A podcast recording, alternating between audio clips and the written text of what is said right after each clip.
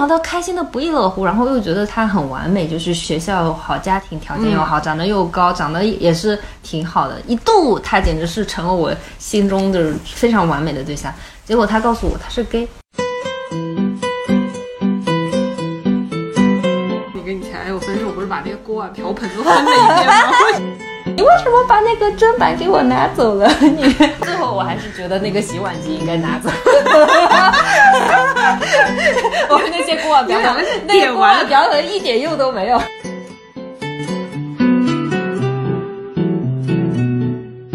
Hello，大家好，欢迎来到新一期的不可思议，我是阿瓜。今天特别邀请到了我还有点姿色的朋友。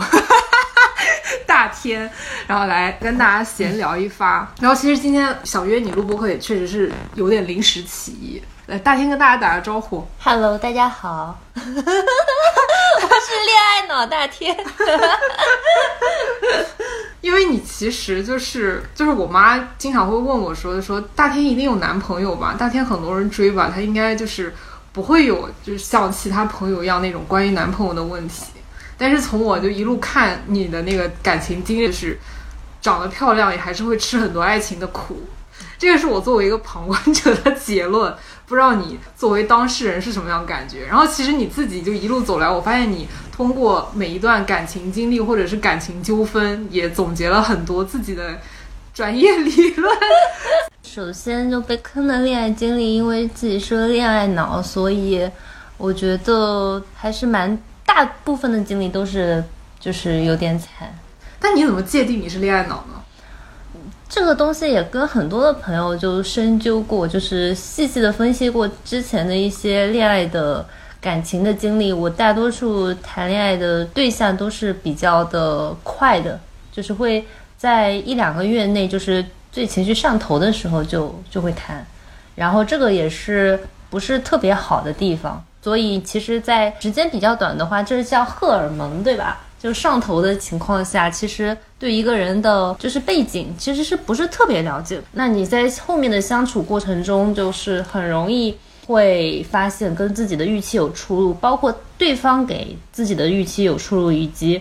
我可能给到对方的预期也是有出入的，所以这是一个比较大的坑。但是这就是恋爱脑跟不是恋爱脑的区别，在于假设到现在为止是我遇到一个让我很上头的人，我还是会义无反顾的，就是 上头。这个东西就是，嗯，跟自己个人的选择有关系。有些人可能就会很理性。但是因为我是双鱼座，然后我做的那个性格测试，嗯，是 ENFP，嗯，然后就是那个快乐小狗，然后每天都比较乐观，所以我对过去吃过的很多亏、踩过的很多坑，其实我很容易遗忘，然后我又会开始去享受那种短期的快乐。但是我现在已经纠正了一点点，就是。我最近在谈的男朋友算是一个从朋友到恋人的这种过程嘛？嗯，对，其实已经有有一些改进了，也是在通过以前的感情经历的一个积累。对，就人人的性格也是会变的，选择也是会变的。所以你到目前为止最让你下头的一段感情经历是什么？最让我下头，我有遇到过，就是一个男生，真的是那时候真的太喜欢他了。我我们最早是在我朋友的婚礼上在遇到他的时候。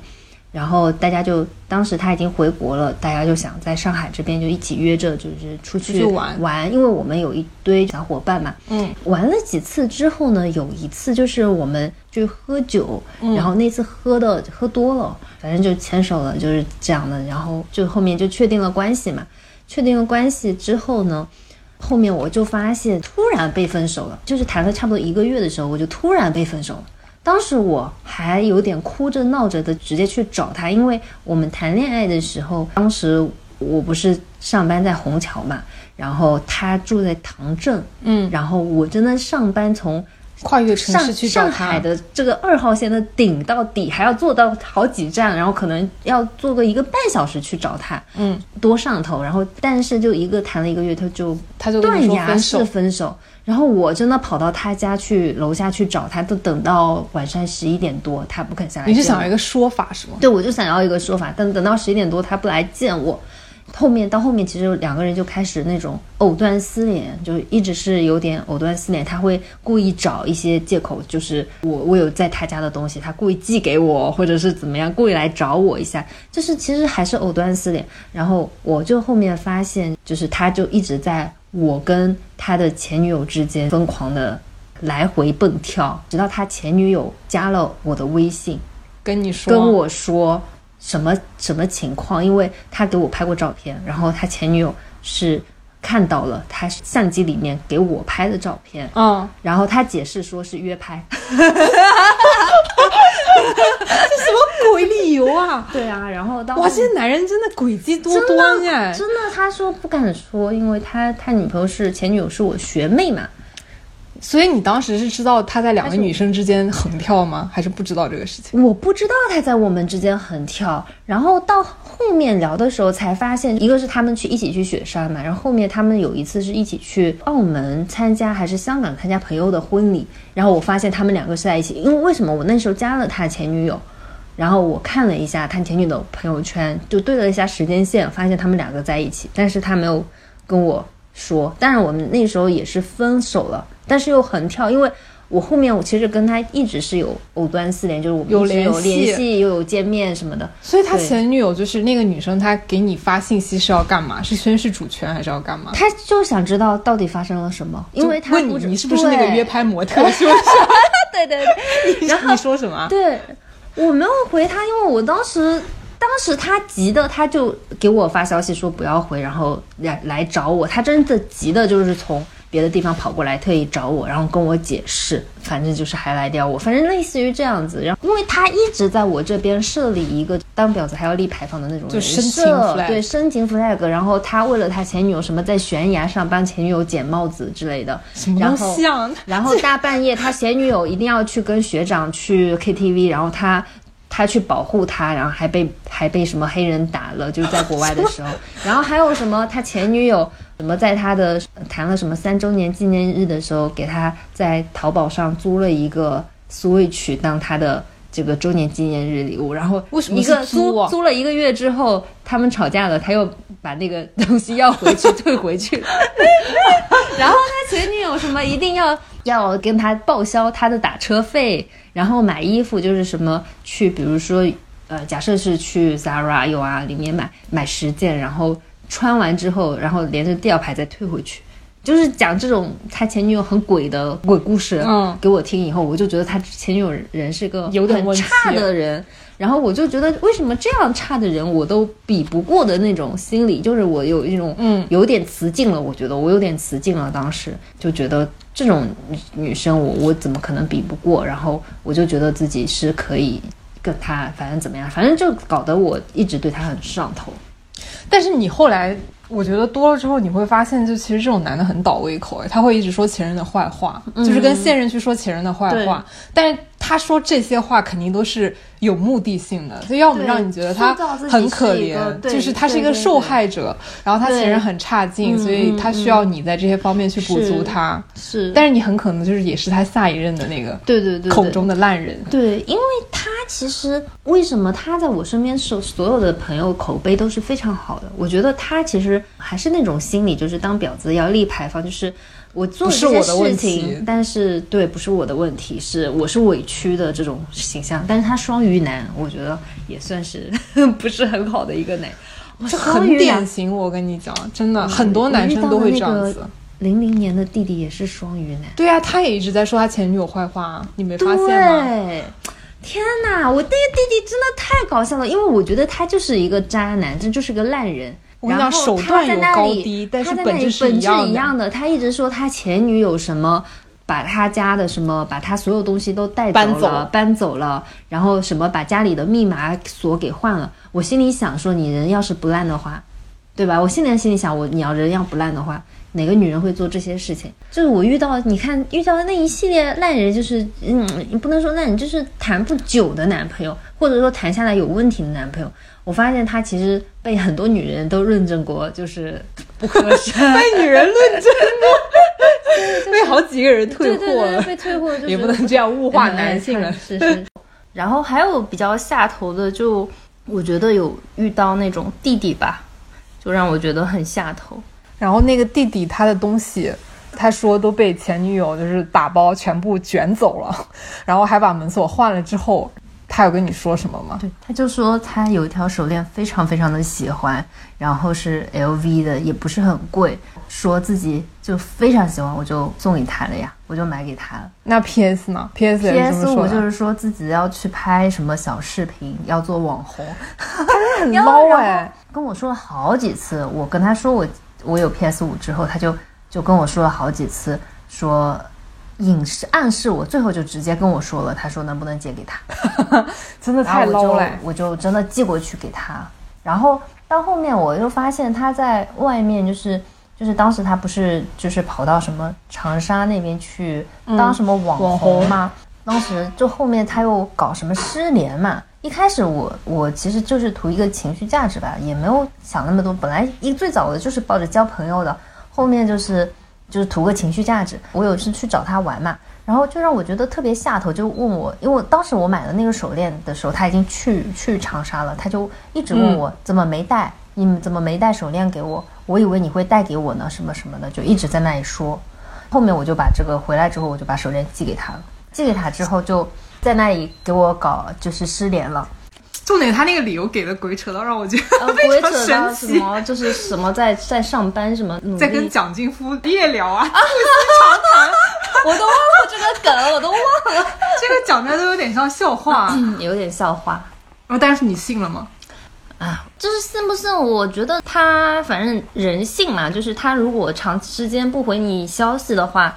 他就算身边有交往其他女朋友，我觉得他也会回的。那除非就是他一直是跟那个女生待在一起，是不回。不过我觉得，就对每个每段关系的定义还是蛮重要的。就是当时其实也没有说一开始的初心，其实就遇到一个弟弟长得蛮帅的嘛。然后确实就是觉得只是想多交个朋友。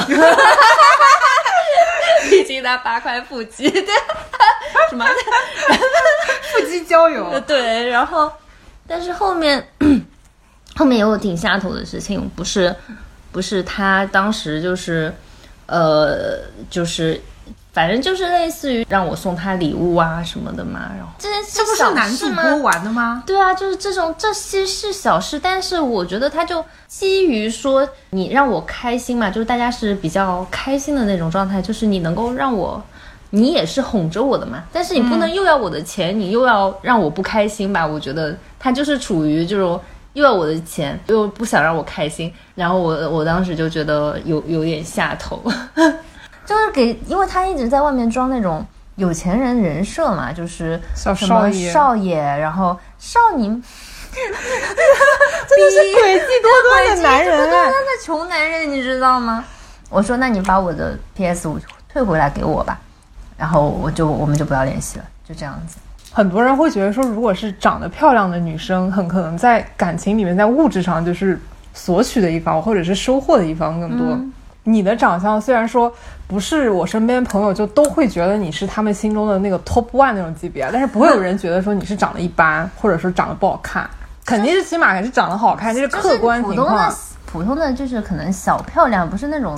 就是不是刘亦菲级别的那种大漂亮，漂亮的那种。对啊，然后然后你还一直就是还给男人买东西，就一直在被男人坑哎！我觉得你一直在被男人。这手链我都不知道，你是不是讲出来怕丢脸啊？对啊，我真的没想到，我到三十岁还会被坑，痛失一条 LV 手链，真的。不是我之前跟那个前男友谈谈的时候，不是也是嘛？就是出去什么，反正他给我买东西，我给他买东西，然后出去旅游也都是基本上，然后反正也都是那种诡计多端的穷男人的那种，就是真的是会一直会跟你讲说怎么就会闹不开心？怎么都是我买单？就是也不是都是他买单，但是呢，他就会一直闹不开心。那我就想说，我们就搞一个基金好了，大家一起，其实就变相的变成了我跟他是一起，不管是什么都是在那里 A 钱。嗯，哎呀，我觉得有点说的有点贪心，就是我觉得我是一个什么都想要的人，但是我觉得这样是不好的。就是其实我并没有那么很接地气的知道自己应该要。有哪几个是自己比较在意的，而不是作为一个就是什么都想要的一个人。我是一个是长得不能太丑，然后就是条件不能太差，然后第三个就是要有趣，就人要有趣。我觉得就这三个条件，那加加起来已经都是要求很高了。我觉得上海有一句话说，上海的男人是在有钱里面挑。好看的，北京的男人是在好看里面挑学历高的。我确实没听到过。对，其实总结的真的挺到位的，讲出来蛮搞笑，但是我觉得还还挺神奇。就那个时候玩这个游戏，到我玩那个《梦幻西游》，现在帮派的朋友一五年玩的时候，现在他二三年，他还在给我送荔枝。哎，对啊，但是就感情真的很好。对啊，我就觉得好神奇。对。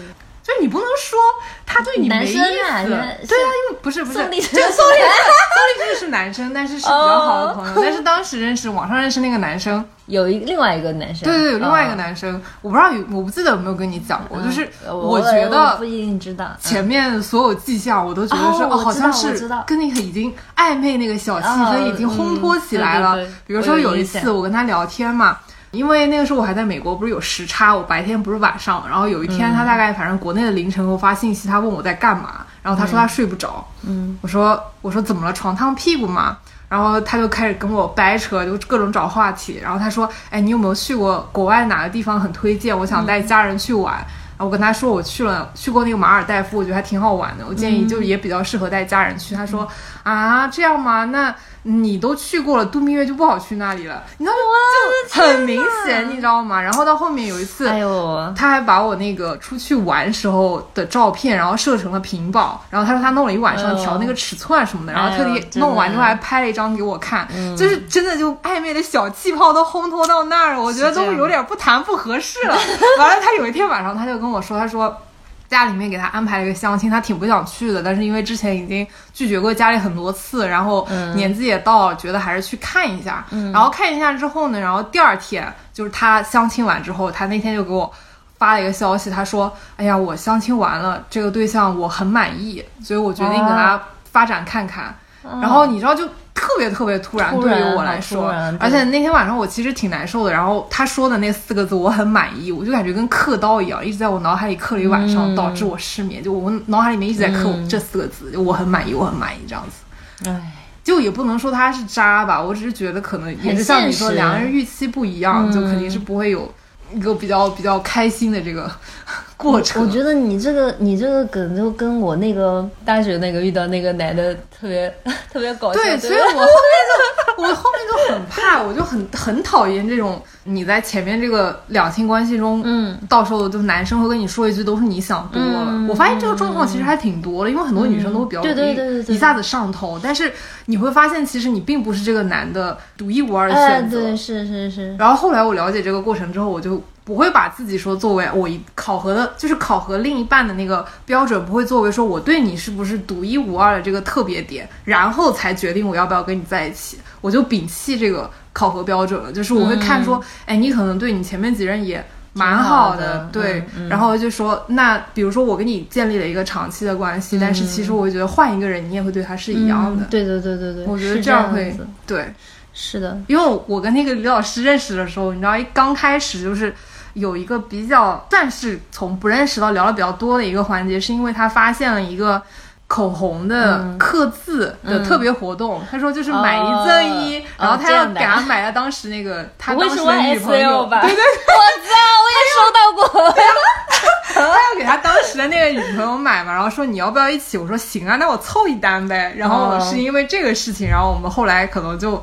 从同学，然后变得聊的比较多了，然后我觉得他当时对他那个前女友还挺好的，就是他那个恋爱，我觉得谈的也贼玄幻，就他前期的时候是跟他的那个女朋友在补习班里面认识的，认识了之后，他们两个老家也不是一个地方，然后那个学校也不是一个地方，就只是在那个新东方同一个训练营里面，然后前前后后加起来可能见面吧，也就个四五次，就可能是见面每次是一个星期啊，或者时间稍微长一点。然后那样谈起来之后，他去到美国，然后还要天天视频，然后给那个女朋友去补习一下他的那个 GMAT 啊或者托福啊这些方面，还买了那个口红，然后还有什么学校的文化衫，然后给他寄回去。我觉得确实是也还可以了哦，但是后面也是就是在美国的时候。也不能算莫名其妙被分手吧，因为就本来感情基础也不牢固，然后那个女生就直接跟他讲分手了，对，被分手的，就很正常，我觉得，嗯，那也确实不现实嘛，因为两个人相隔两国，对对对，原来还有这种故事，那他恋爱故事很好听啊，而且很多很多段，每一段都很好听，嗯，我觉得到最后感情，我觉得感情这东西我很难去分辨对和错，就是有时候。我也会被别人说说教嘛，就是会去说教我。我是一个不太听感情说教的一个人。哪有你？你不是很有一套吗？就是我，我不太听，就是别人别人说教我，我就要自己。对，我要自己去，就是去看很多东西，然后看完之后，我要去想想这个东西讲的对不对。但是有些人跟我说教的时候，我其实不太乐意听的。比如说，很多人都这样。嗯，就比如说他说教，觉得我的感情观不太的正常。就，嗯，前提前提是，比如说对方问我说你。你有什么择偶的要求？那我就把我的择偶要求说了一下啊。那也就是大家想要的什么条件还可以，人性格可以，三观跟我匹配。我觉得这些都挺普通啊，都普通的一个要求。然后就是有些人爱说教的就会说，哎，你这样删三观不对。然后你应该要找一个人，就是你要爱一个人是不计任何的什么东西，你就要爱他。然后不不讲究任何东西，你就要喜欢他。我后面我就发现，说我其实不喜欢的是很多人以一个居高临下的身份去指责别人，就是包括我觉得对自我们自己的朋友，其实我们有时候看在眼里，就觉得对方可能谈的一段恋爱是不是特别健康，或者是不是特别良性的一个关系的恋爱，但是很多时候也就是跟对方可能提醒一句，如果对方不听的话，我觉得这接下来就是应该他自己去经历的事情，或者是说他肯定是要通过这段关系去去。去体验一个东西，而不是你去把他的一些呃未来给扼杀到掉。这个这个情况，就是我们大多数就是只是适可而止的提醒一句。我觉得这就是朋友，或者是说真正做到的。那你与其说，比如说我看到一个人觉得他觉得这段感情不对，我与其一直以一个老师的身份去说教他，还不如我给他介绍五个优质的男人。对吧？你这个才是真正的去帮助别人，而不是在那里说你这样不对，你应该怎么样？我觉得那种就是真的太好为人师了。男人摆上来，直接给我男人呀！你说我不对，那你给我五个你觉得好的男人呀？我就是在那里讲什么呢？对，所以我我觉得就是我是经历过蛮多乱七八糟的感情的，我觉得特别多，然后也吃过很多苦头，然后我觉得我现在我觉得还是。到最后，你真正的放弃一些自己的偏执，然后觉得真正踏踏实实的去选择一个人了以后，你还是会觉得幸福的。比如说，我喜欢我现在男朋友，我可能第一个我就觉得跟我三观正，这个也是都跟你说过的，就是觉得三观正，就是因为上海好多男生他们都挺。挺对于物化女生，或者是有一些行为吧，就是洋洋得意，觉得自己把很多妹这种。我觉得他他在这个观点上，就是对于女人比较专一，然后没有那种其他的特别多花花肠子。我觉得这一点我是第一个先看到眼里，我觉得是比较认可他的。然后第二个就是挺能付出的，包括他不是说对我，就是对他的朋友们，我觉得他一直是挺愿意付出的。嗯，所以我觉得。呃，他愿意对朋友付出，那他本身就是一个呃挺大方的人的，我觉得这点我就觉得是比较合格的。然后第三个就是就比较有稳定的情绪。我最最后确定想跟他在一起，就是我自己在工作中经历了就比较痛苦的一个比较黑暗的时候，我凌晨两点钟给他打电话的时候，我说你就在那里诉苦了，然后他还是。听一直在听，然后我最后问他，我说，我说不好意思，我说你是不是，因为有些人是不愿意接受你那么多负面情绪的嘛，我说不好意思，我是不是传递太多负面情绪给你？他说没有关系啊，我是挺乐意去听你这些事情的。我觉得他是有一个比较稳定的情绪，能够去帮到我的，所以就综合这三点，我就后面就是就是那时候就情其实是被打动了，所以我有一直觉得女生其实不要太去在意你一开始的那些荷尔蒙，因为很多东西是虚幻的，然后到你还是要再注意在相处中有没有给你一些就是真正的让你感动的东西。对，你很像面试官哎，我真的，对我我我当时一二三嘛，一点一，一点二。对对对，我我当时我有跟他聊过，我说我说我其实有偷偷的考核过你，然后我就说你这几点是让我挺满意的，就是，然后他说你真的很像去找合伙人，我说婚姻不就是要找合伙人吗？就是这喜欢是一一个方面，就是婚姻还是要找一个负责任的人一起去承担，因为我现在三十一岁了，我可能。还是有点急哦，不得不急，对对，还是有点急。然后你之前就画那个男人，就划分成剪刀石头布，就阿雅娃娃的那个那一套理论，你现在还有在用吗？我没有在用，但是我有分析过我男朋友是哪一种人。就现在这个男朋友，你还分析过？有有，对我有把他划划分过，因为我没仔细的看那个东理论，我现在又看其他乱七八糟的理论。然后，但是我有把它划分，我觉得他是就是。不实，不就是说那种事业心很强，就是那种雄性很很强的石头是比较专，就是专一的，他是内在的。好像十步还是不十，反正我也搞不清楚。反正就是还有个剪是那种花言巧语的那种，我觉得他不是那种。那谁要选剪刀啊？你这样画完剪，但是剪是一个很让人就是开心的一个技能啊。比如说之前那个我遇到零零年的弟弟，他就是一个剪刀，你就聊天会让你荷尔蒙飙升的那种。那就是那种比较玩的比较多的。哎呀，对对对，渣男类型。剪是很适合去搞钱的，因为它很能够提供情绪价值。然后他搞钱是搞女人钱啊，搞富婆的钱。我说对呀，就是搞富婆的钱，就是说说那种类型。就是最适宜的工作，对于他们来说是牛郎，是不是？对，就卖酒。所以你用阿雅娃娃，那你有知道，就阿雅娃娃它其实负面评价很多。对啊，负面评价挺多的。嗯，但你是觉得这个理论还还可以是吧？然后你就学以致用，稍微融合一下自己的那个经验。我觉得没有用这个词语，就是学，就是了解。你了解了之后，你又怎么用呢？就是用不上。但是我觉得确实是有一些，这个不要给我男朋友听到。他应该不会听到。我觉得这就是会有一些，就是他那种不是说高 MV 低 PU 吗？PU 吗？就是 MV，就是说你的价值硬性的价值足够高，就是你的颜值高，你学历好，你家里有钱，这些都是你的硬性价值嘛。这种东西你是要自我不断提升的，那你。该提升跟谈不谈恋爱都没有关系，你都应该去提升。然后还有一个是 DPU，就是亲子不确定性。比如说你天天去外面蹦迪呀，然后天天就是给一些男生给一些就很模棱两可的词语，那他会就觉得你不是比较高的 PU，就是不是很确定嘛。跟你如果低 PU 就是说。你很稳定的，你也不出去玩，你天天宅在家里，然后你天天就黏着他，你就喜欢他，这个意思吗？这理论很邪，这什么？然后还有个理论是说，男人是为什么样的女人去付出？他一定是会为了特别爱自己的人，就是特别就是能确定的，而不是说是自己最爱的那个人。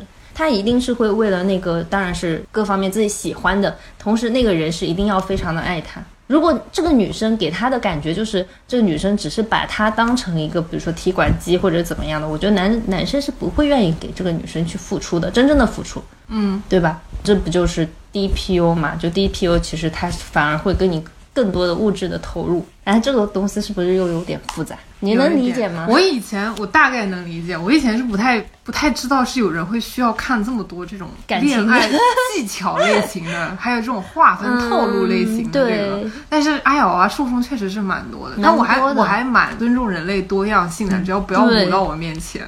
对他，因为我我看了几个他那个公众号里面，他会帮一些那个读者答疑嘛。对。然后我发现它里面有个很大的套路，就是呃，先女方的那个条件，比如你身高、学校，然后工作，然后家庭列出来，然后男方的也是同样那个外在条件列出来，然后你们俩大概现在什么情况？嗯。然后他会帮你说，哎呀，就这是不是？怎么怎么样，你是怎么去处理。然后我其实觉得它本质上是说，比如说你那个女生，你所有的硬件条件列出来之后，然后他会帮你说看这个男的，或者说教你怎么去跟一个条你能够够到的条件最好的男生去建立长期的关系。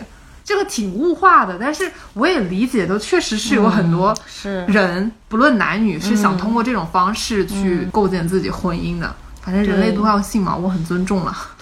其实很多东西都是一个套路，比如说大家就讲到那个《孙子兵法》嘛，他说《孙子兵法》它其实是不是说用计谋，《孙子兵法》它是什么天地什么人什么，它是把所有的硬性的条件一二三四五六用的是阳谋而不是阴谋。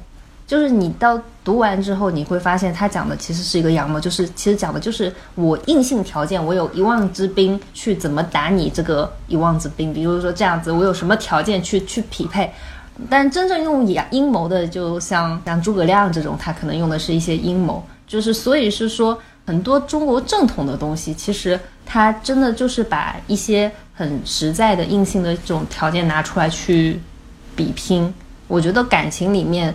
这种东西肯定是有的，有一定的成分，但不是绝对的，就不是绝对的。但感情也有很多无脑的地方，这样子。但是我觉得还是离不开很多硬性条件，然后其他的要素。硬性条件是一方面，软性条件也是一方面。比如说你特别会哄人，对吧？你能让别人觉得相处的时候很开心。什么外貌什么的，这些真的是一方面。性格在感情里面非常非常的重要，嗯，对吧？还是感情各有各的提对对对对对，感情还是我觉得还是要体验吧。因为我也蛮羡慕，就是就是你感情是很稳定，然后谈很长的恋爱。我一开始我以为我还不能谈很长的恋爱，我不知道有没有人会跟我一样，每段感情谈个一个月两个月就崩掉了。这前提也是说。呃，前期了解的不是很多，大家就是在上头的情况下谈。那荷尔蒙下去了之后，发现不太合适，就回归现实之后，发现不太合适，要么我分手，要么对方分手。所以我还是一开始我还蛮羡慕别人谈很长的恋爱，直到我自己谈了很长的恋爱之后，我觉得我有个观点就是，谈恋爱谈的长和短，其实跟你自己个人有有一定关系哦，但不是绝对的。就是我觉得很大部分原因还是看。对方男生是怎么样的？你找的那个男生是怎么样的？所以男生那男生可能也是对方也想要那种长久的恋爱关系啊。对的，对的，这的确是很难，很难哦，真的很难。那谈怎么谈一个长的？但是其实我是觉得，就是大部分人对于这种就是相对稳定的长期的亲密关系，都是有一个。期待的，或者说都想要构建这样关系。就如果不想构建这样关系的，那那就是就玩咖嘛，白纸找白纸，报纸找报纸嘛。我是这样觉得。所以其实本来是想约你聊一聊，本来对于想约我来作为一个玩咖的成分对吧？其实你看起来像玩咖，但你根本就不玩咖嘛。对，我一点都不玩咖，我很无聊。就是你怎么去很快时间内你去辨别说这个对象，对你你是现在想要发展关系的这个对象，他可能就就是不行。有什么快速的这种小技巧？因为这些肯定都是每个人可能从过往的经历里面他总结出来的经验嘛。比如说这个男生或者这个女生，他有个什么什么特质，就会让你觉得说，哎呀，就算前期我们相处的还可以，但是这一瞬间他透露出来的腥臭的气息，透露他腐败的本质，就不能够在一起。好难讲哦，因为会有很多点，就是行为和情感的分离。我觉得现在是我做做认知认知上面一个很重要的点。就比如说我跟我前男友就是谈恋爱，不是一直一开始最早的时候，我们其实就发现对方不合适。然后为什么发现对方硬在一起？就是真的硬在一起。就为什么发现对方不合适？我们一周一个小吵，两周一个大吵。然后吵到就是那种分崩离析，就是那个凌晨三四点在演偶像剧一样。我他跑到停车场躺在车上睡觉，然后我去停车场到处找他。然后第二天我要去考 CPA，就是那种很夸张。后面我就发现，就是你到最后你在相处过程中，包括他的生活习惯也是非常不合适，就是他非常的晚睡。然后跟你的生活的作息完全不一样，饮食也完全的不一样。然后他对于生活的追求就是，周末就喜欢躺在家里。然后哪儿都不去，但你又是一个比较热爱生活，你可能比如说至少你有一天半天想要出去溜达溜达、玩一玩，公园逛逛，出去那边喝个下午茶什么，然后你会发现你们生活习惯什么完全不一样的时候，你就是应该要分开了，因为你短时间能够呃忍受这个人，你长时间肯定忍不了的。但是当时的情绪就是会觉得。我不要分开，因为一分开我就会有那种分离的那种痛苦感，是很难的。那我现在感觉自己变成熟了，变成熟的点在于我的情感和我的行为会分离，就是我的行为可以跟着我的理智走，而我情感我会让它放在那边，就是痛苦就痛苦，我接受我的痛苦，我接受我的不开心。所以你们当时经常每天吵架是吵啥？是因为是因为什么类型的事情在吵？最早的最早一开始吵架原因是因为我当时认识他的时候，他觉得我是个海后，然后他没有安全感。他以前所有的女朋友，他以前所有的恋爱都是被他女朋友劈腿的。我也不知道他怎么会那么优秀，就是被他所有的女朋友劈腿。我没有劈过他，最后是他劈了我。但是当时刚开始在一起，我其实我单身的时候也是，呃，玩的比较开一点嘛，也没有那么开，就是。就是给他呈现出来，我今天就是还是愿意去 KTV 的那种，就就就就去 date 了很多男生嘛，就是约会，然后就是接触，应该是接触，所以也被他发现了，然后他就会觉得，然后包括我当时工作上面，其实我会接触到很多比较优质的呃男生。男生，然后他就很没有安全感，然后他就一直吵架，然后偷看我手机，夸张到偷看我所有的网盘里面所有的聊天记录，就是都看掉了。然后把我所有东西都看了，这你不会很难受吗？哇，我觉得那时候就觉得他是个神经病，你知道吗？他就是，所以他有给你看，他会告诉我，他有给你看他的手机吗？没有，我到现在没有看过他手机，我连他手机密码是什么都不知道，就单方面的查你了，单单方面的猜出来我的，我现在手机密码都不再是我单纯的生日，就是当时就是因为我当时被他猜出来是我生日，然后把我里面所有的东西都看全看完了。然后告诉我，他说有点生气，但是但是他发现我真的非常的纯情，就是真的没查出什么东西，一点都没查出来，就顶多有时候在那里吐槽他什么的，对，就觉得他有点油腻之类。所以你现在就比如说你你在一段亲密关系里面，你会想说要看对象的手机吗？不想看哎，除非是我不想谈这段感情了。就找点理由来分手是吗？对啊，就是真的，我觉得有啥好看的？就我觉得他看我手机也是会恼火的呀，因为有时候可能你就是骂男人啊，对骂男人啊，就在那里抖音上面刷刷男人的腹肌啊，就看看帅哥啊，然后对吧？那别人看到肯定不开心嘛，就是总归会有的。你干嘛呢？自找没趣。我反正不要看，他要给我看，我也不想看，我懒得看。那你这还挺酷的，有很多就很喜欢去查，就是。担心嘛，所以就想要查一查，放心。但我其实也不喜欢看，我不，我不要看，我现在不要看了。我以前可能有想看，但是我要是坐在旁边，我会瞄两眼，习惯性的，习惯性 的用瞄两眼。除非你给我用反馈屏，哪天给我用反馈屏了，我就一定要看你的手机。真的笑死，只能自己吃苦，然后自己成长，是不是？对。但我发现很多东西它其实是共性的，比如说。一个男的他不回你，然后他肯定就是对你没意思，或者是吊着你啊之类的。然后还有那个 date 的那种对象嘛，就是我觉得以前可能大家还不太能接受，你可能在一段你就是 available 那种时期，同时去也不是同时吧，就那个时间段可能去接触不同的男生。当然大家都是单身的那种情况下嘛，那你可能看看哎呀谁比较有来电嘛，可能再往下去推进看看。会有有有暧昧的成分。对，所以我就跟你说，我就超级怕，就我他妈吃了这么一亏之后，我就觉得，哎，男人就会跟你有的没的来这么一套，一套来完之后就跟你说，哎，你想多了，就那种，哎，我就很无语。遇到吗？我大学的那个给我送礼物，然后还什么亲手做的礼物，给搞惊喜，对吧？然后在圣诞节的时候特别送过来，然后他那个编织的那个壳。妈，真不相信是一个男人的手工哎，手手工品编的非常的精美，然后又里面又送了珍贵的礼物，然后一打开那个心动的感觉，然后我跟他又无话不聊，每天从早聊到晚，聊得好开心。手机一下子没有电了，我都急急得不得了，马上要回到寝室，先把电充起来，要马上回答他聊天。每天聊得开心的不亦乐乎，然后又觉得他很完美，就是学学校好，家庭条件又好，长得又高，长得也是挺好的，一度他简直是成了我心中就是非常完美的对象。结果他告诉我他是 gay，然后我跟他表白了，他还跟我说他是 gay，然后我我一脸懵逼，你知道吗？然后我就气的把他给删了，删了之后他后面居然跟我的就是其他的一个女性朋友谈恋爱了。我真的真的完全就是觉得这是什么东西，什么鬼操作，对吧？我觉得还挺不能理解，就是我不知道，就是你人做一个动作，不是要有动机嘛？就完全不知道他动机是什么东西。对，就是你给我搞那么多惊喜浪漫，然后跟我聊那么嗨，聊的聊的那么有感情，也会讲很多你说的那种暧昧的东西。因为太早了，我也说想不起来了，就会讲那种很暧昧的，比如说类似于把你当成。女朋友的角色带入的那种聊天方式，对，真的很狗，这种很狗。到最后说你已经上头了，你跟人家说你是不是喜欢，你就在想你是不是喜欢我？那我我来，既然你不说，我来说好了。那 发现人家说没有。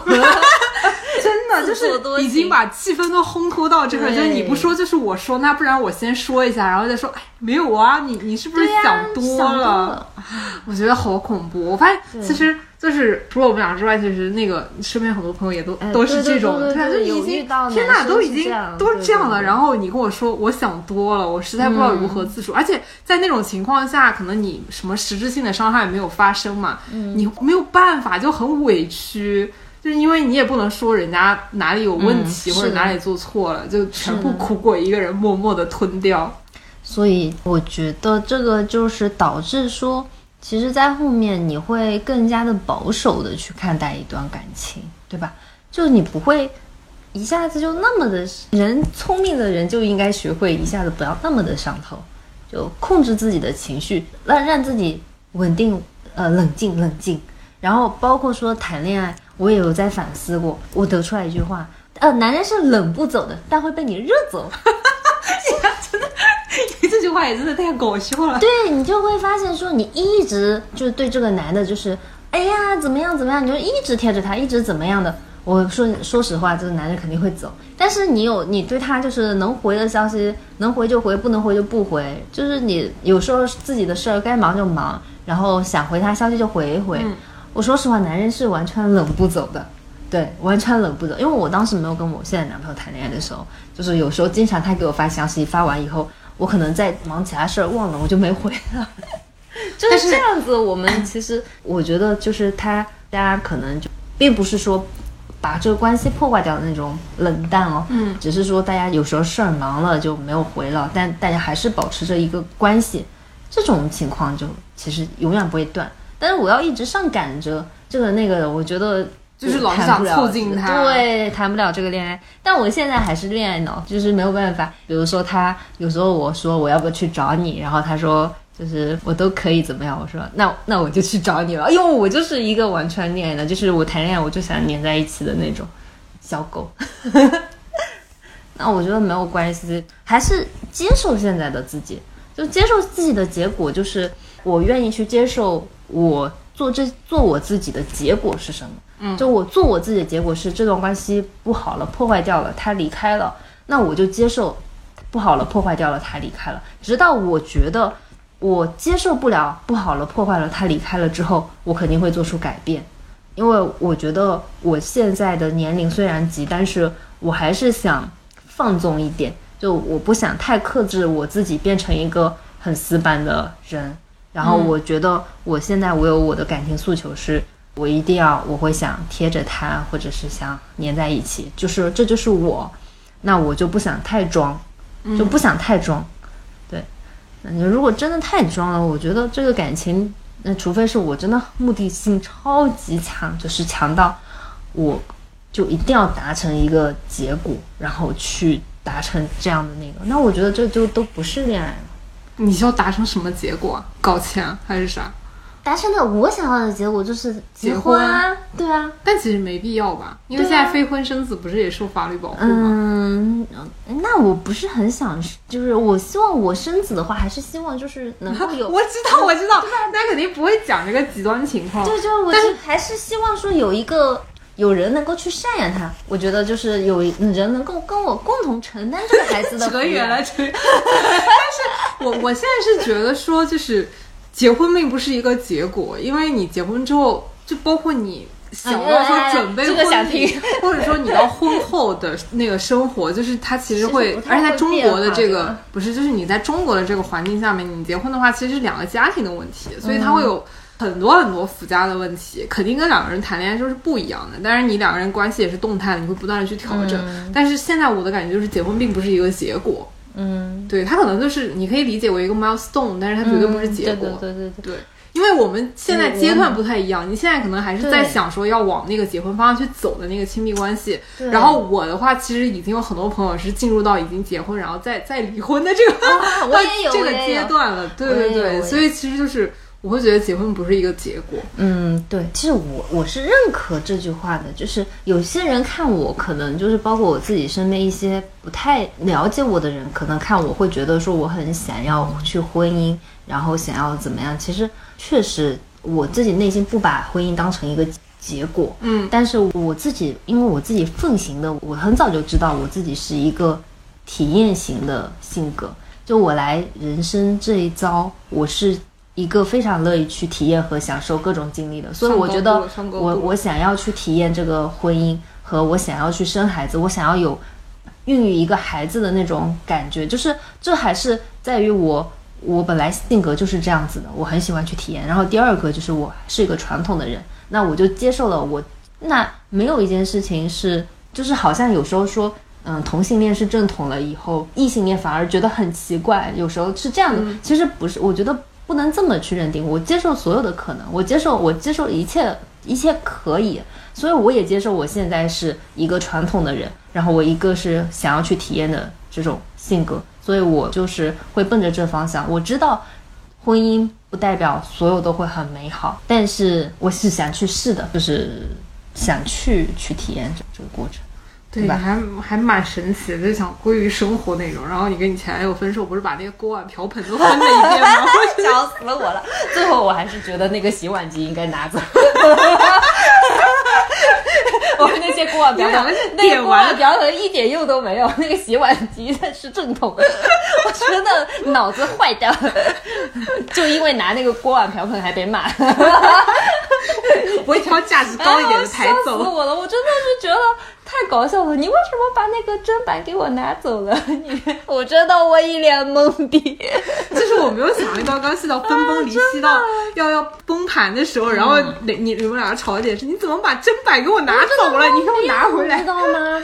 你跟一个男男分开的时候，他说你怎么把 砧板拿走，就是你怎么把这个碗拿走了一样的。你们要回去干嘛？要饭。